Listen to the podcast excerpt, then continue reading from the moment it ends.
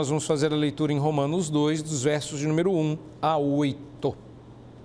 Diz assim a palavra do Senhor: Portanto, és indesculpável, ó homem, quando julgas quem quer que sejas, porque no que julgas a outro, a ti mesmo te condenas, pois praticas as próprias coisas que condenas.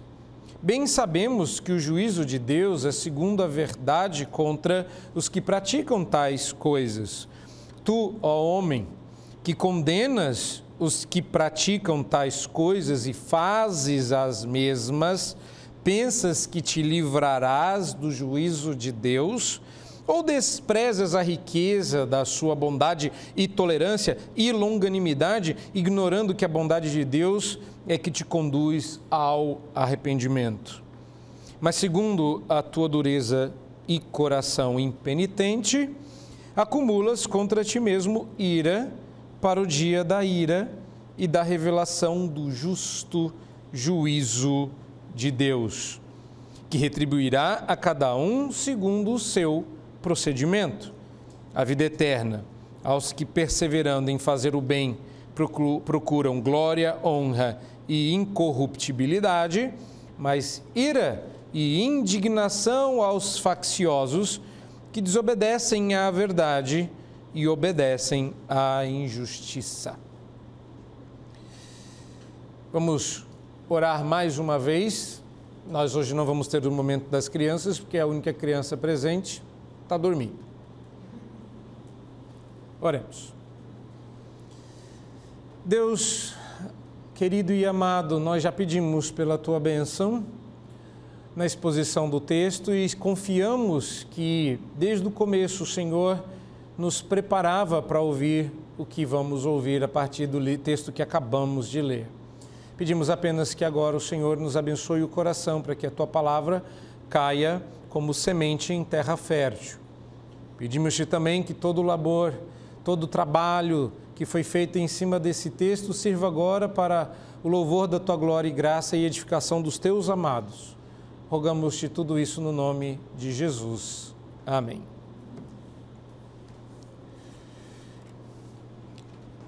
Algumas coisas que eu vou dizer de diferente e mais diretamente.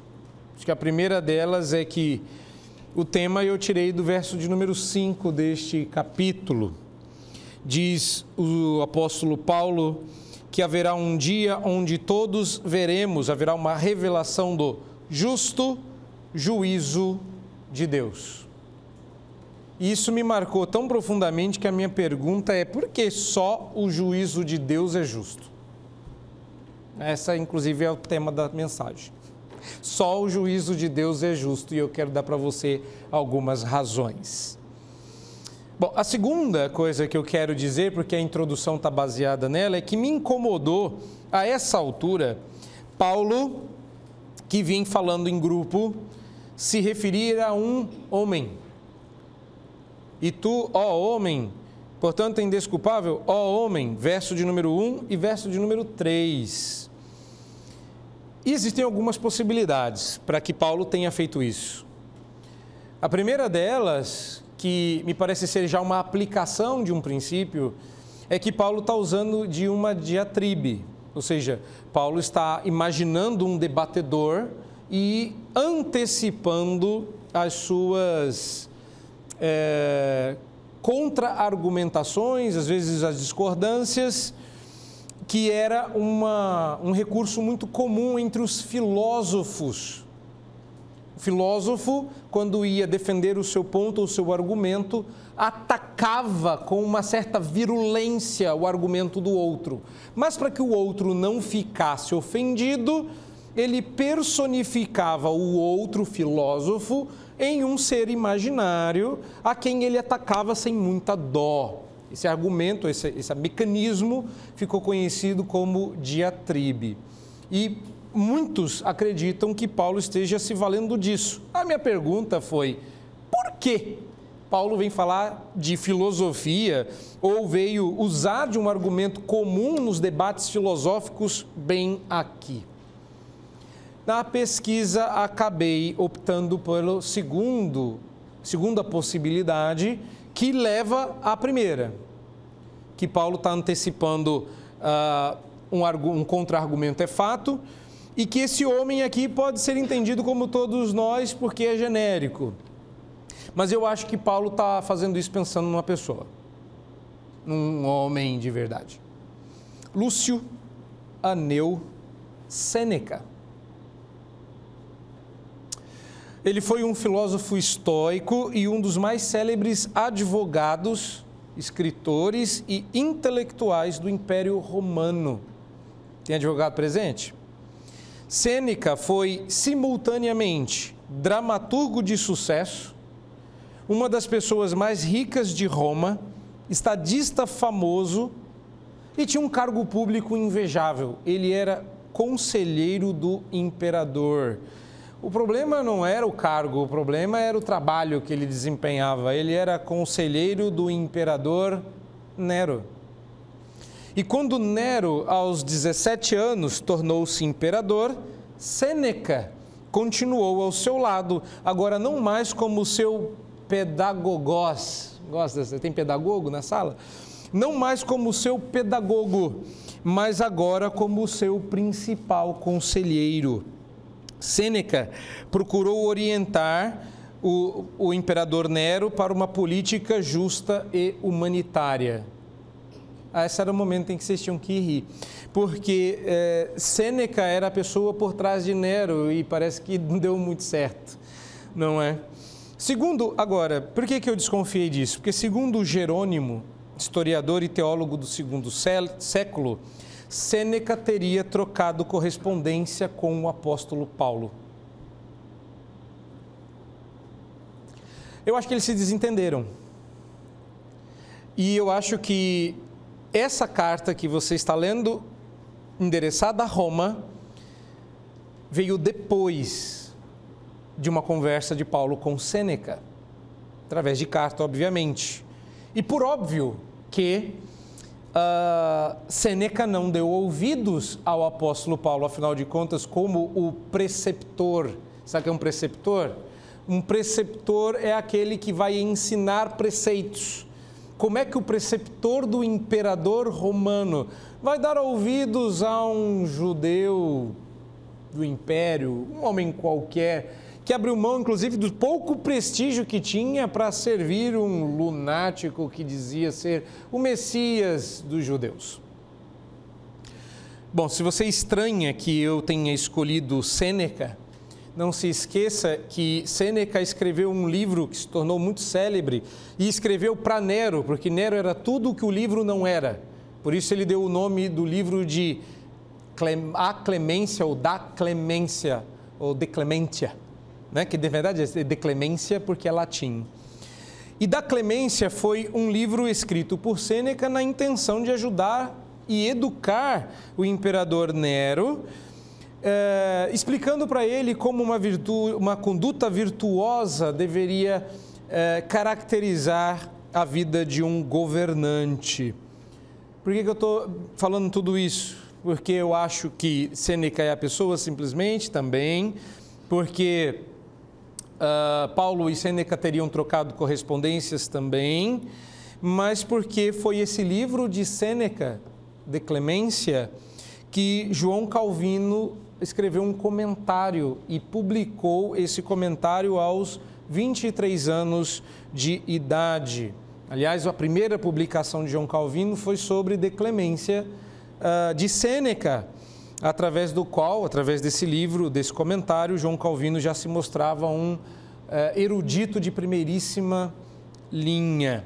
Uh, Calvino fez isso como trabalho. Uh, agora eu não vou citar, porque isso vem de cabeça, eu não consegui, por falta de tempo mesmo, verificar essa informação, mas se não me falha a memória, Calvino, quando escreveu o comentário de declemência como um trabalho de conclusão de curso, como é que chama isso mesmo? TCC. Tem alguém nessa situação aqui.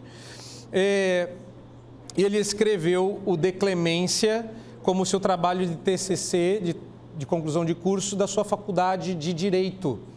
E o, o trabalho dele foi tão. Não é para ninguém ficar chateado, eu já chorei muito. Ele tinha 23 anos quando publicou esse trabalho que se tornou livro-texto no ano seguinte da faculdade de Direito.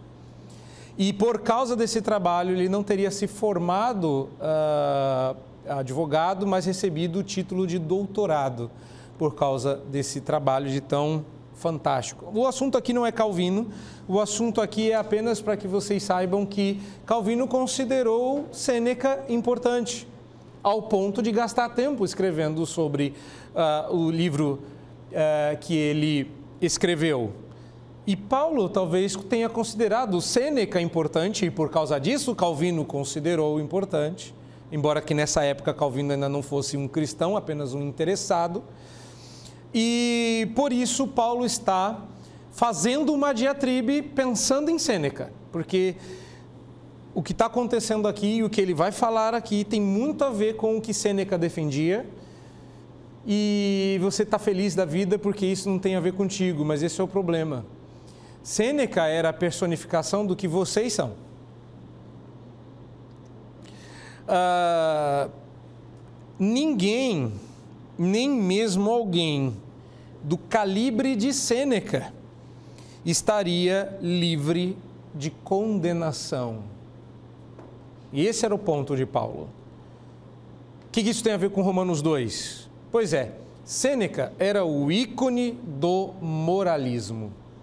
É, ele era um representante dos moralistas. Mantinha uma vida reta e honesta, algo que era chamativo no Império Romano. Vocês já viram de que tipo de pecados a liderança de Roma se metia e o povo se via no direito de imitá-los.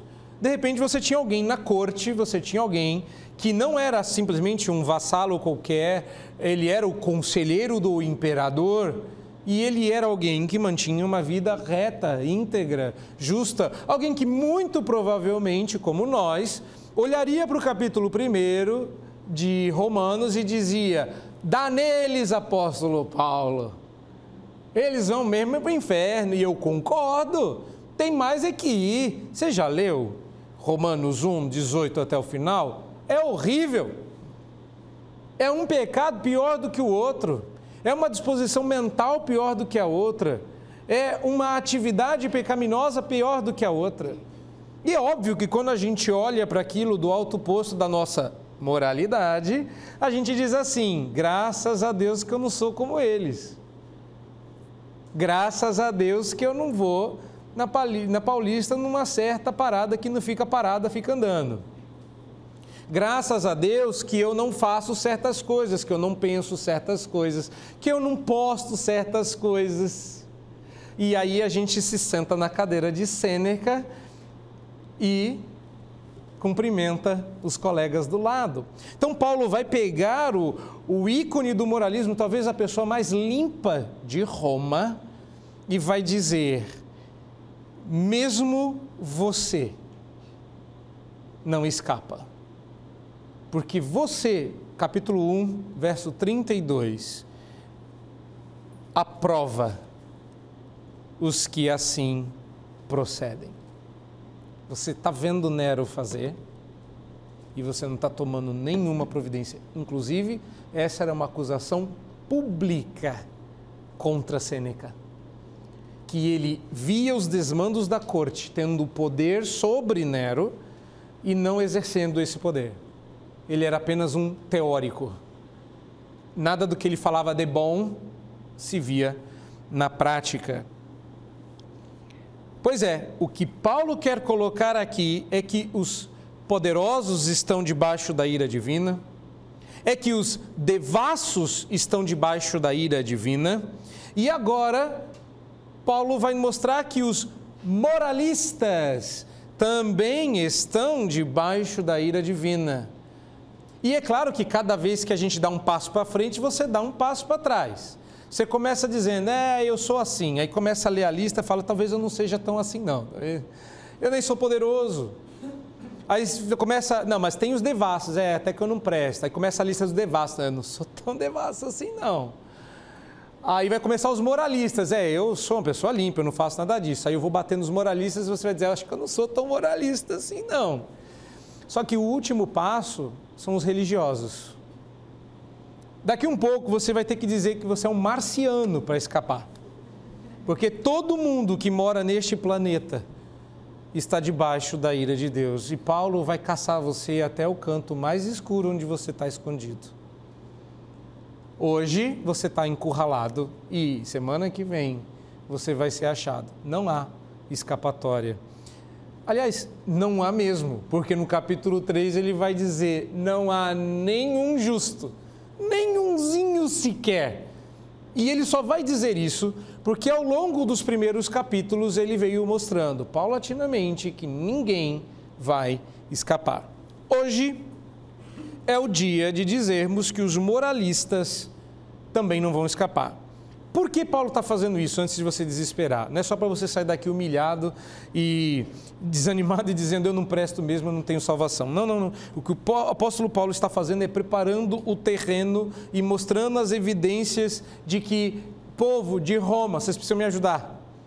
Eu tenho uma mensagem que liberta justamente as pessoas.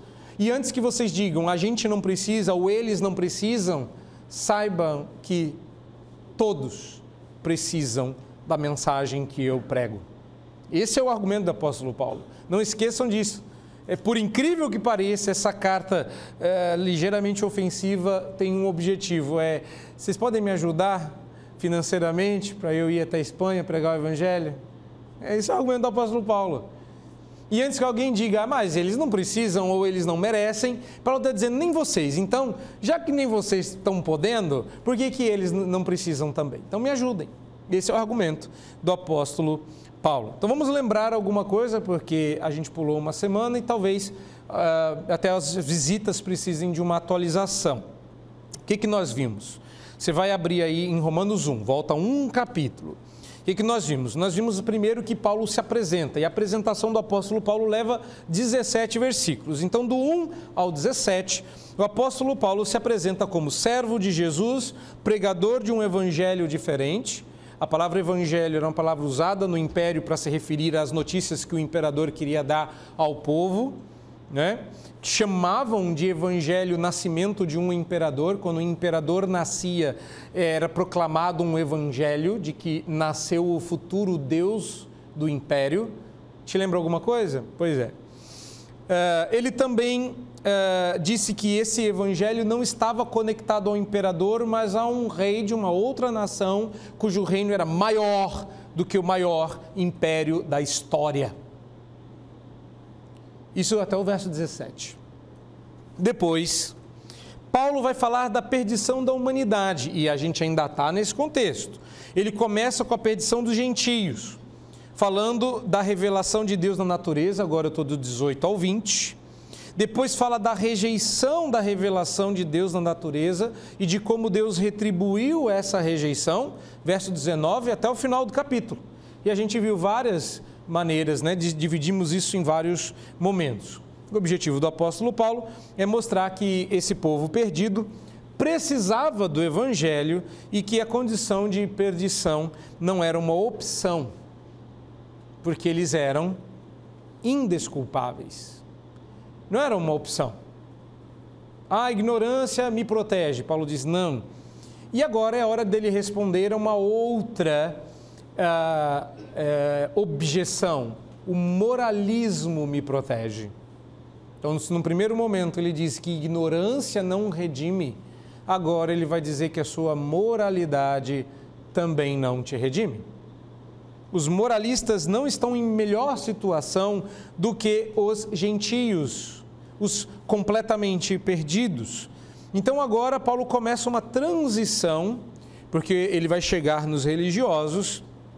Então, depois que ele falou dos devassos e dos tolos, lembre-se que ele também falou daqueles cuja disposição mental está entorpecida pelo pecado daqueles que estavam abertamente entregues às suas paixões canais e às suas disposições mentais avessas, agora ele aceta as, as setas, aponta as setas para os moralistas e vai nos fornecer aqui as bases do julgamento divino e as razões pelas quais esse julgamento é justo. Por que, que isso é importante para nós, meus irmãos?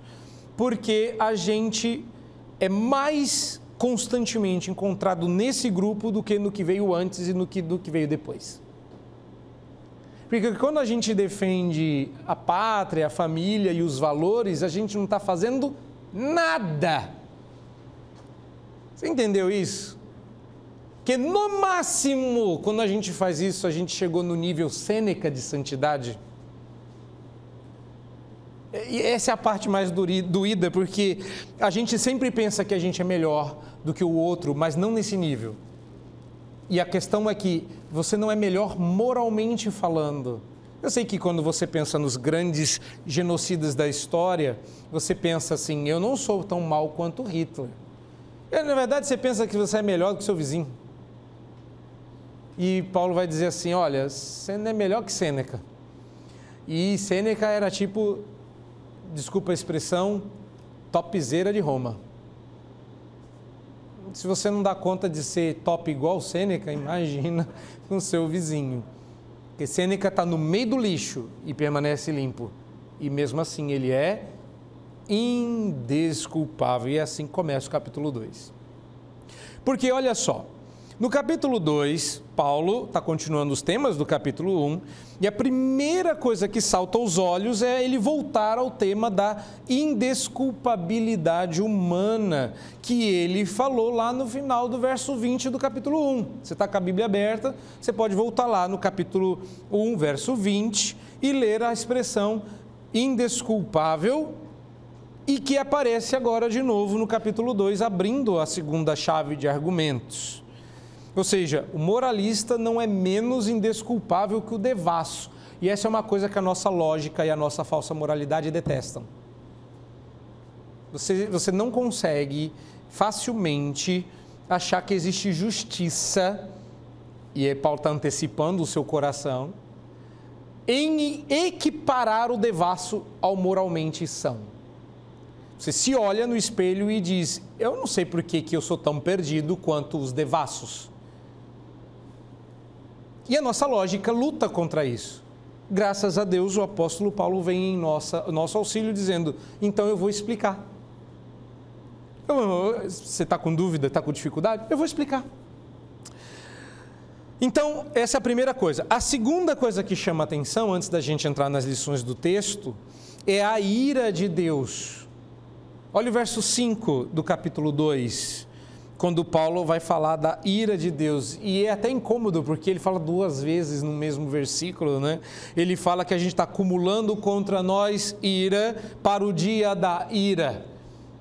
É duas marteladas na sequência. E ele já tinha falado desta ira. Aonde? No verso 18 do capítulo 1, mostrando que o capítulo 2 é uma continuidade temática, só está mudando a aplicação. Você, diz o apóstolo Paulo, não vai se livrar do justo juízo de Deus. Por que, que nós precisamos de salvação? Paulo diz: porque estamos debaixo da ira de Deus. E os que desprezam ou se aproveitam da paciência de Deus não fazem mais do que acumular ira. E isso era difícil porque ele estava Paulo está encarando, está chamando para briga um cara do calibre de Sêneca.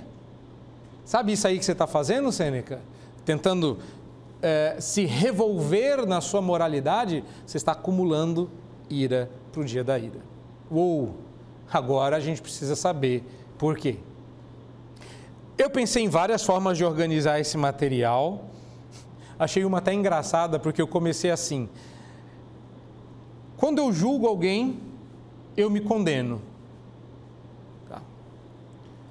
Quando Deus julga alguém, eu me condeno. Eu falei, ah, acho que não vai ficar bom fazendo isso, porque vai sempre terminar com eu me lasco no final. Aí eu falei, não, vamos reorganizar isso aqui. vamos olhar as coisas da, da perspectiva de Deus, que fica mais fácil. O julgamento divino é justo porque ele julga conforme o proceder. Ele não vai julgar com base em outra coisa que não no seu procedimento. O julgamento de Deus contra essas pessoas moralista é, moralistas é totalmente justo, porque o seu julgamento não se fundamenta em coisas que eles desconhecem. mas nos padrões de certo e errado que eles conheciam muito bem e que usavam para julgar os outros. Lembrando que o judeu, o religioso que será julgado, e nós vamos entrar no bolo também, ele também era moralista, porque se Sêneca era o moralista de Roma, os fariseus eram os moralistas da Judéia. E a gente não adora julgar os outros dizendo você vai para o inferno enquanto eu vou para o céu? Pois é, você é um moralista igual eu. E por que, que o julgamento de Deus é justo? Porque ele não está usando a ignorância como base. mas eles não conhecem a lei. Pois é, você não entendeu. A base do julgamento é o proceder, não é o conhecer. Nessa ele pegou Sêneca. No primeiro argumento ele desmontou. Sêneca, você conhece o certo, mas você não faz. E você não fazendo, está debaixo da ira. Tudo o que dizemos e fazemos representa um investimento para o bem ou para a perdição, uma espécie de banco da eternidade. Certo estava Maximus, lembra dele? Foi gladiador. Quando ele pegou do pó da terra, se preparando para a batalha, não tinha ainda aquela coisa que você usa para é, fazer ginástica, né? aquele pozinho de giz. E ele disse uma frase que me chama muita atenção. Ele disse assim: O que fazemos nesta vida ecoa para a eternidade. Máximos não sabia, mas ele foi o máximo, ele estava certo. Ele acertou. Calma, não é para você ficar empolgado, porque um relógio também acerta duas vezes no dia, mesmo parado. Mas ele acertou. O que fazemos nesta vida ecoa para a eternidade. O problema é justamente esse.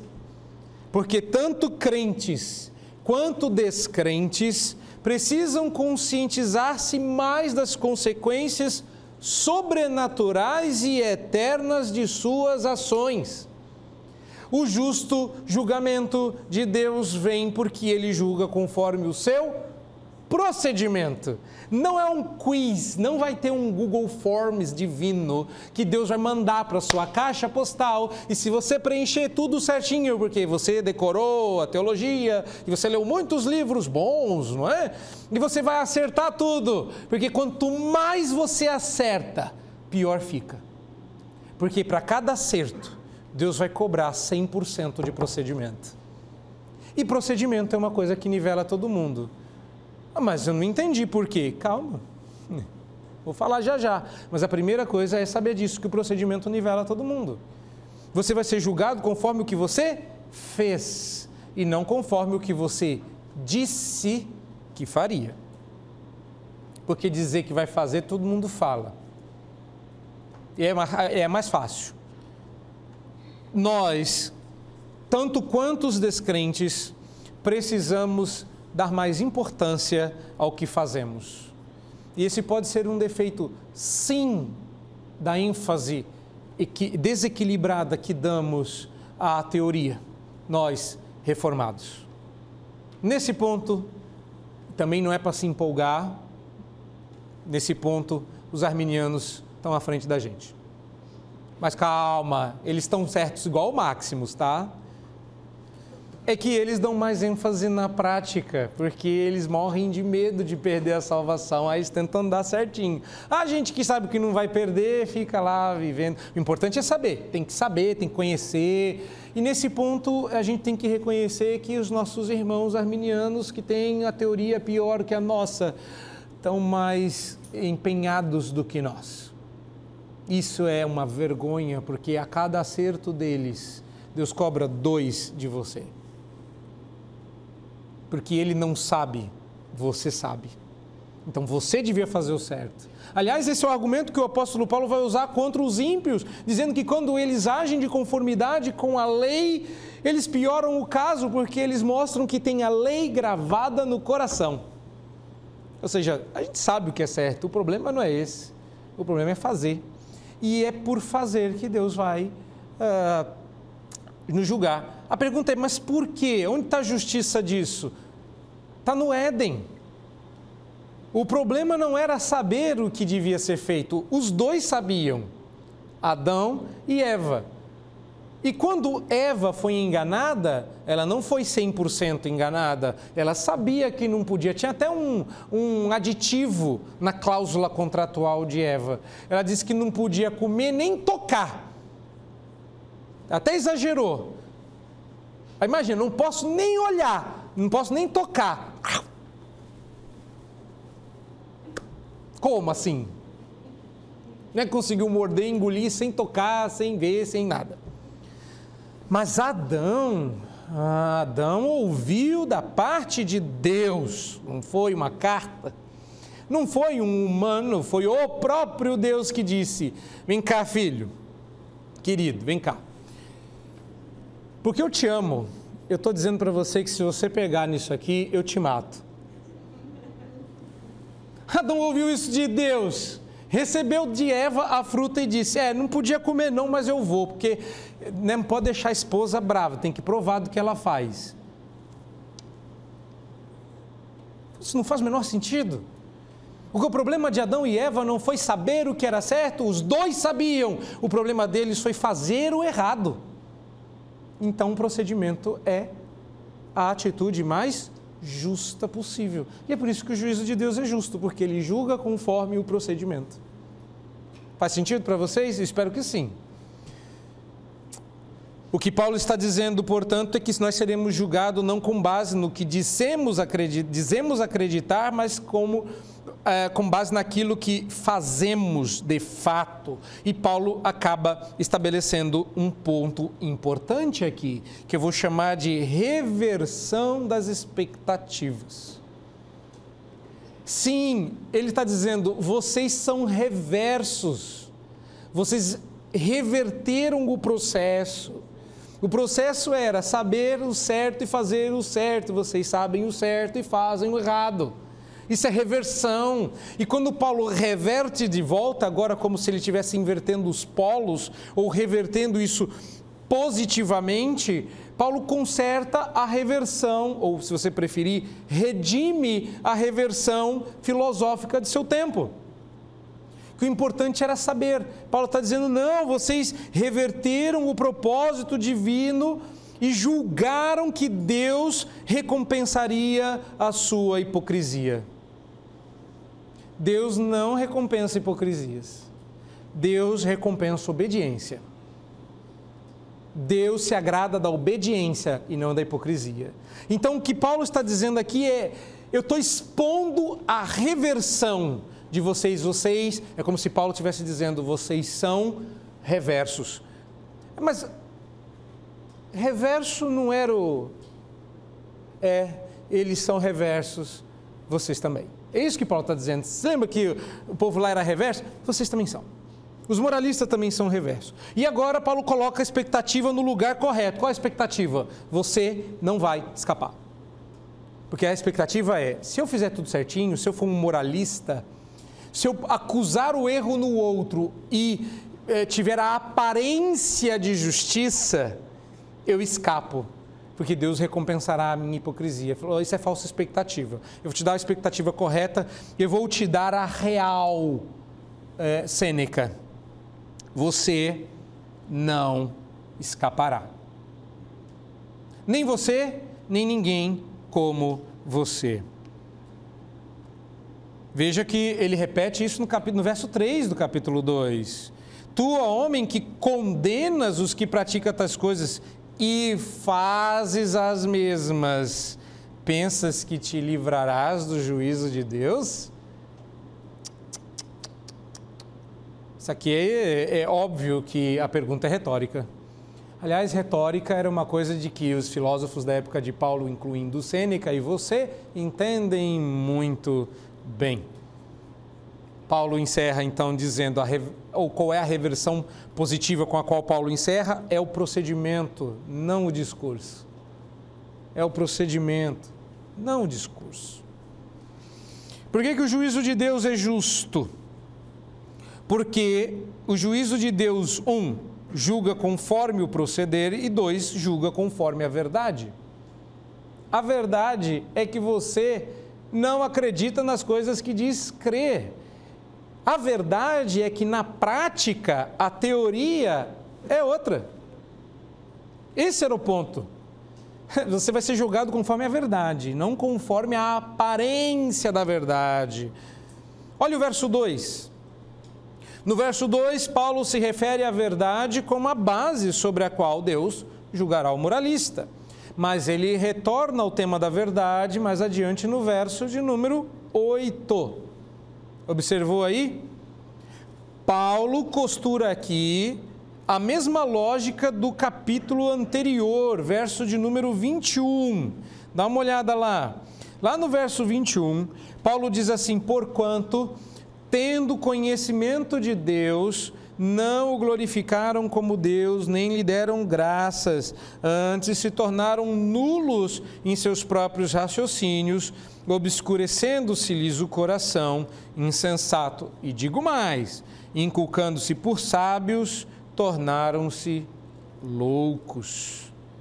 Os moralistas, os filósofos, os estudados, os que leram todas as teologias sistemáticas do universo, os bons de Bíblia, os ruins de Bíblia, todos estavam perdidamente envolvidos com seus pecados e, portanto, estavam na mesma condição dos demais. Novamente, a nossa lógica luta eu não sou tão ruim, só sou incoerente.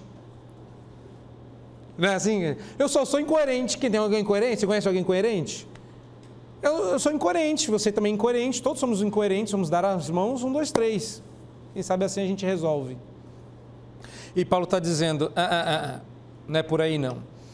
É a ira de Deus contra as pessoas que invariavelmente tem uma consciência, porque você tem uma consciência, que veem a criação, que são seres racionais, que compreendem os princípios morais, mas que ainda assim continuam incrédulas e desobedientes à verdade.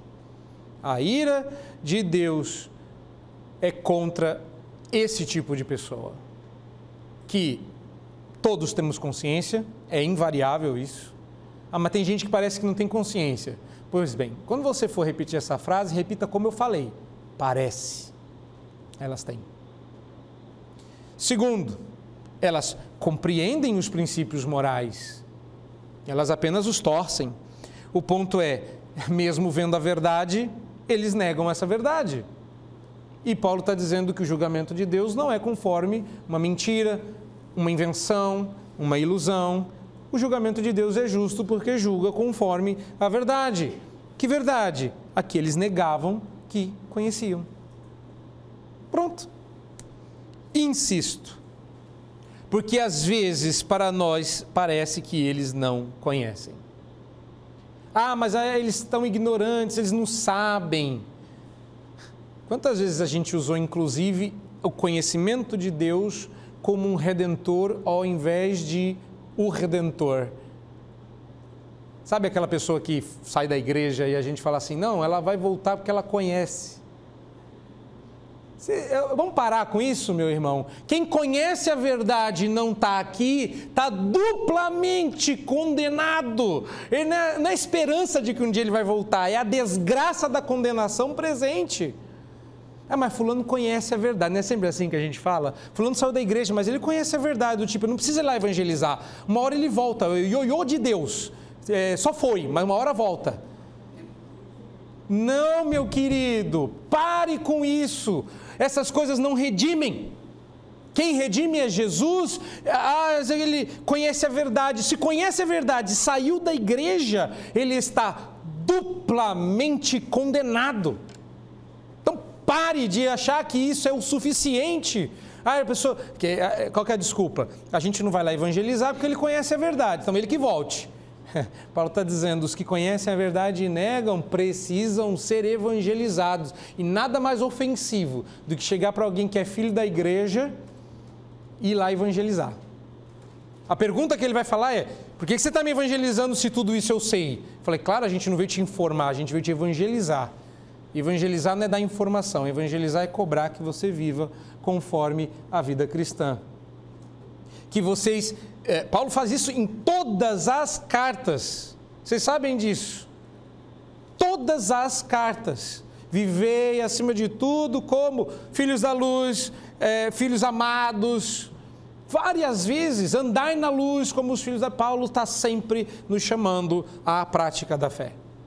Não vai ser diferente aqui. Mas agora ele está dizendo que parece que eles não sabem, mas se o julgamento de Deus é conforme a verdade, então eles estão perigosamente condenados. Paulo diz isso com todas as letras, que eles vão ser julgados conforme a verdade. Verso de número 8, entretanto, tem uma interessante questão aqui, que eu vou chamar de inversão. O que é que a, o, a, o julgamento sobre a verdade, né, baseado na verdade, traz para nós? a redenção da inversão. Se no ponto anterior é a reversão que está em mira, neste é a inversão. Porque qual é o argumento básico de Paulo? Eles trocaram a verdade de Deus em mentira. Pois o julgamento de Deus será conforme a verdade. E onde está a inversão? Olha para o verso 8 e veja se não tem uma inversão aí. Paulo está, verso 7 e 8, não é? Paulo está fazendo uma inversão. Aqueles que procuram a vida eterna, glória, honra e incorruptibilidade, a encontrarão. Nada de invertido. Aqueles que não procuram ir à indignação, sofrerão dano. Mas olha aí a inversão. Eles desobedecem à verdade e obedecem à injustiça. Não te parece invertido? Pois é, Paulo está aqui reiterando que a inversão é um problema. Vocês também são invertidos. Não é só eles lá que estão invertidos, vocês também são. Novamente, não é ignorância, mas a negação da verdade. Se no ponto anterior não é a teoria, é a prática, ou seja, é o procedimento, meu caro, não é o discurso. Nesse ponto, Paulo está dizendo: não é ignorância, meu caro, é a negação da verdade. E isso traz uma inversão. Só um redentor para desreverter, desinverter e calma. Mas você já antecipou qual é o terceiro ponto, né? há uma inversão perigosa aqui e o resultado final dessa inversão é fatal. Você está perdido, se inverte. E a gente adora inversão. Ah, não olha para mim com essa cara não, que a gente gosta de um trem invertido. Deus fala para a gente amar a Deus sobre todas as coisas e ao próximo como a nós mesmos. A gente gosta de amar o próximo, é, não, a gente gosta de amar a gente como o próximo e amar a Deus como o próximo. A gente adora inversão. Primeiro eu tenho que me amar, para depois te amar. Isso é inversão. Eu primeiro tenho que amar você para depois amar a Deus. Isso é inversão. Não é invenção. Isso é inversão. E a gente adora inverter, não é? A Bíblia diz que é melhor dar do que receber. Mas você, fala a verdade, o que você prefere? O inverso. Ou não é? A Bíblia diz que é melhor se sacrificar do que ser salvo. O que você prefere? O inverso. A Bíblia diz que é melhor um bocado seco e tranquilidade do que habitar nas tendas da perversidade. Entre ser rico e pobre, crente incrédulo, o que, você prefere? O inverso. É claro que você adoraria um pouquinho dos dois aí nesse caso, né? Como diz o reverendo Vadislau, ninguém quer ser pobre e doente, todo mundo quer ser rico e saudável. A gente tem problemas com inversão. Mas não é porque a gente pesa as coisas numa balança justa e pende para o lado melhor. É porque aqui no nosso coração nós estamos invertidos. É aqui no nosso coração que nós estamos reversos. E é aqui no nosso coração, terceiro ponto, que nós estamos rebeldes. E é por isso que o julgamento de Deus é justo. Porque se ele julga conforme o procedimento e conforme a verdade, ele também julga após a rica bondade, tolerância e longanimidade. E essa é a parte que mais dói. Qual é o ponto do apóstolo Paulo aqui? Rebeldia. Olha lá no começo do capítulo 2, quando Paulo vai falar, é, no verso 4, da bondade de Deus. Ou desprezas a riqueza da sua bondade e tolerância e longanimidade, ignorando que é a bondade de Deus, não a decisão humana não a necessidade humana, nem mesmo o nosso desejo de autoproteção para fugir do inferno, que faz com que você se arrependa. É a bondade de Deus. Mas o que, que Paulo diz aí no comecinho? Ou desprezas. O que Paulo está dizendo, usando um, uma pergunta retórica, é a afirmativa. O problema é justamente esse: você despreza a bondade de Deus. E pior do que isso, verso de número 5: o resultado é que você tem um coração duro. A palavra que Paulo vai usar aí é coração impenitente. Que outra explicação haveria senão a rebeldia que toma o nosso coração? Coração impenitente. Originalmente, coração que não muda coração não arrependido. A gente poderia dizer que esse é um coração que não amolece, nem mediante pancada, nem mediante carinho. É isso que Paulo está dizendo aqui.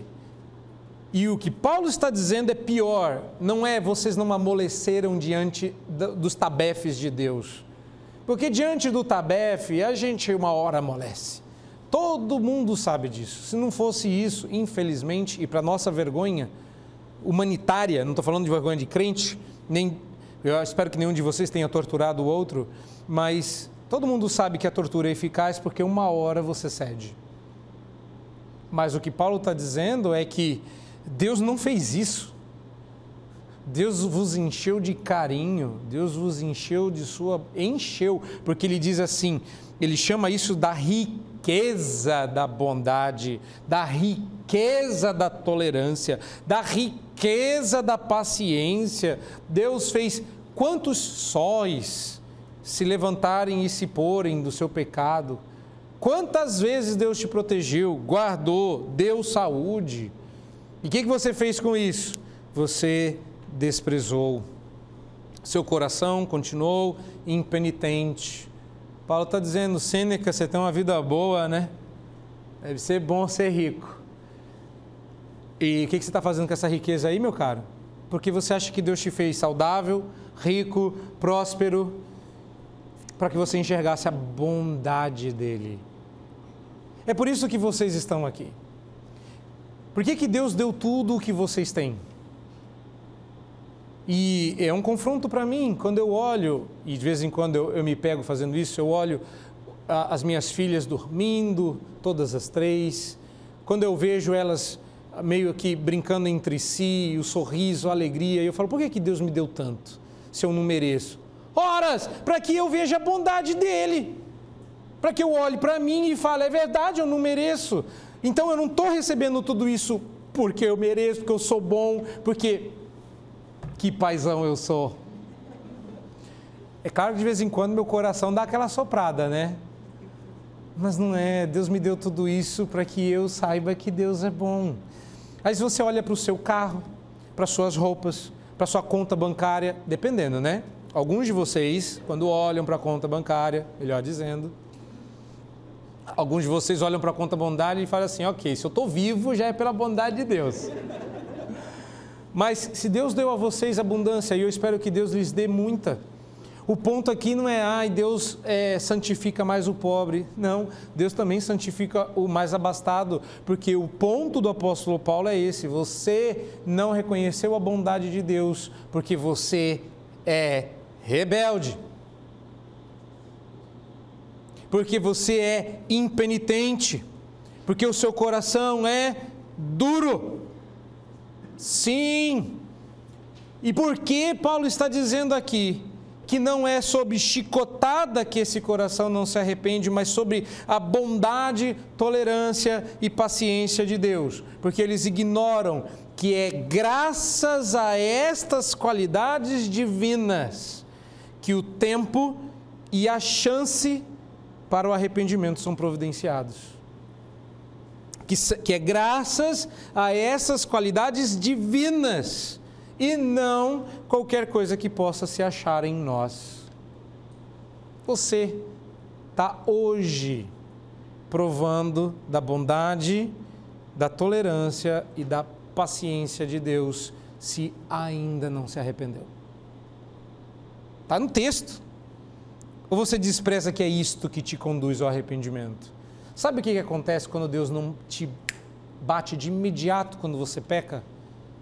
Quando você percebe, fala, eu fiz algo errado, mas por que, que Deus não está me punindo? Porque a bondade, a tolerância e a paciência de Deus estão te conduzindo ao arrependimento.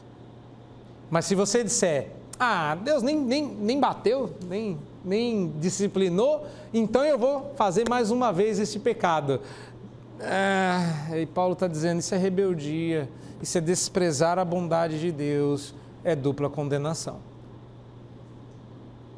O julgamento de Deus é justo, porque ele julga conforme o procedimento, conforme a bondade e só depois que ele te encheu de bondade, tolerância e longanimidade. Como é que você vai dizer que um juízo de Deus como esse não é justo? Concluo. Segundo o apóstolo Paulo, o moralista será condenado por causa da sua reversão, inversão e rebeldia. Aos mesmos pontos que condenam os devassos. Vocês já sabem, né? Vai ser assim até o final. Essas são as mesmas razões que ele já havia apontado, nada novo. Paulo está encerrando toda a humanidade debaixo do pecado para que todo gênero humano recorra ao mesmo redentor. Sem Cristo, não há alternativa. Sem Cristo não há alternativa. Você foge para a ignorância, Paulo te pega lá. Você foge para a moralidade, Paulo te pega lá. Tá ficando, estamos ficando sem opção. Vamos correr para a religiosidade? Uma semana de religiosidade para você. Semana que vem a gente fala dela. Na verdade, vai levar duas semanas para isso, mas tudo bem. Como escapar então de um juiz justo, sendo nós verdadeiramente culpados? Alguém já tentou responder isso antes, inclusive ele achará meu. Não deu muito certo, não gostou muito da resposta. E eu também não vou dar, porque eu escrevi aqui: nós ainda não estamos prontos para essa resposta. Meu Deus do céu, Pá, eu vou tentar ser minimamente bonzinho aqui. A resposta é: se eu sou verdadeiramente e inequivocamente culpado e Deus é perfeitamente justo, não tem como escapar. Bom, só se houvesse um justo que fosse ao mesmo tempo justificador. Vocês ainda não estão prontos para essa resposta, vocês precisam vir mais vezes. Paulo ainda precisa mostrar para nós mais problemas antes de mostrar a solução. Calma, vai vir a solução. Tem uma solução. Mas antes que você recorra a alternativas mais fáceis, Paulo precisa acabar com elas. E a nota dissonante, depois de tanta chapuletada e depois de um, um texto tão né, difícil, a nota dissonante, você sabe o que é uma nota dissonante? Depois você pergunta para a Cíntia.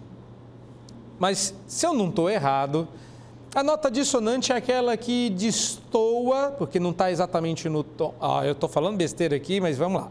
Não está exatamente no tom, mas não está fora do campo melódico, de modo que ela não é desafinada, mas ela soa estranho. Isso é a minha maneira de explicar, depois você conserta. Depois você redime aí a minha rebeldia, reversão ou inversão. O que é uma nota dissonante? É aquela sétima no finalzinho da música, só para dar um. E você fica Está faltando alguma coisa? E essa é uma nota dissonante, porque depois de a gente falar sobre o julgamento justo de Deus e a gente sair condenado, eu vou desafinar para o bem. Depois de dizer que nós somos indesculpáveis, que nosso moralismo não redime, que tudo que a gente faz ao tentar sermos morais é revelar a nossa reversão, reversão e rebeldia, eu vou desafinar para o bem. Há uma esperança. A nota dissonante é Jesus Cristo. Não somos nós. A nota dissonante é o Redentor. Deus é justo e ninguém escapa. Toda vez que a gente escapa, a gente desafina.